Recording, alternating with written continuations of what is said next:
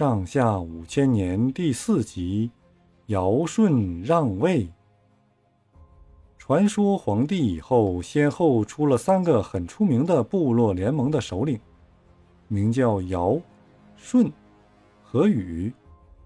他们原来都是一个部落的首领，后来被推选为部落联盟的首领。在当时，做部落联盟首领的有什么大事？都要找各部落首领一起商量。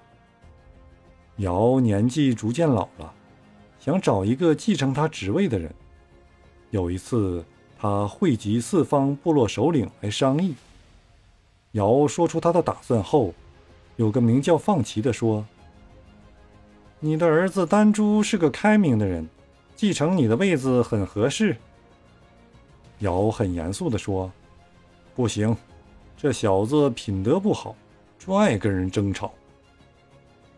另一个叫欢兜的说：“玩水利的共工挺不错。”尧摇摇头说：“共工能说会道，表面很恭敬，心里另是一套。用这号人，我不放心。”这次讨论没有什么结果，尧继续物色他的继承人。有一次，他又把四方部落首领找来商量，要大家推荐。到会的一致推荐舜。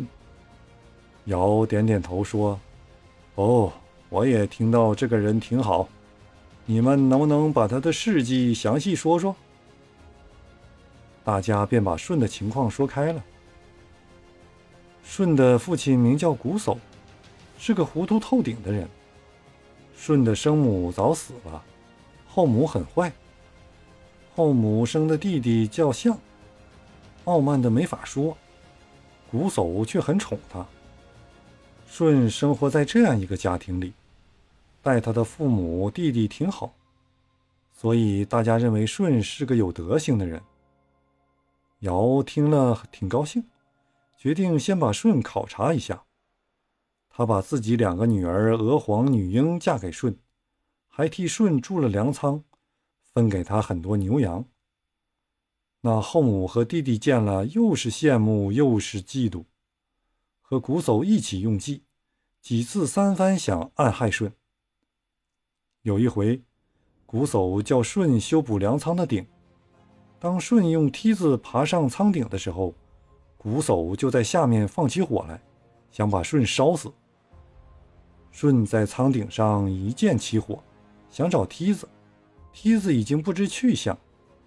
幸好舜随身带着两顶遮太阳用的笠帽，他双手拿着笠帽，像鸟张翅膀一样跳下来，笠帽随风飘荡，舜轻轻地落在地上，一点儿也没受伤。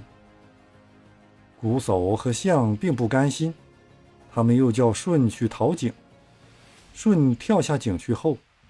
瞽叟和象就在地面上把一块块土石丢下去，把井填没。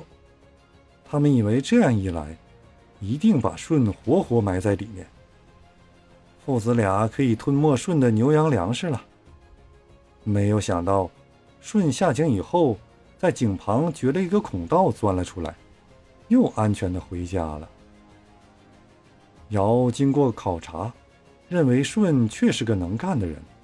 就把首领的位子让给了舜。这种让位，历史上称作禅让。当时还在氏族公社的后期，部落首领老了，选举了别人，并不是什么奇怪的事。舜接位后，也是又勤劳又简朴，跟老百姓一样劳动，受到大家的信任。过了几年，尧死了。据说舜还想把部落联盟首领的位子让给尧的儿子丹朱，可是大家都不赞成，舜才正式当上了首领。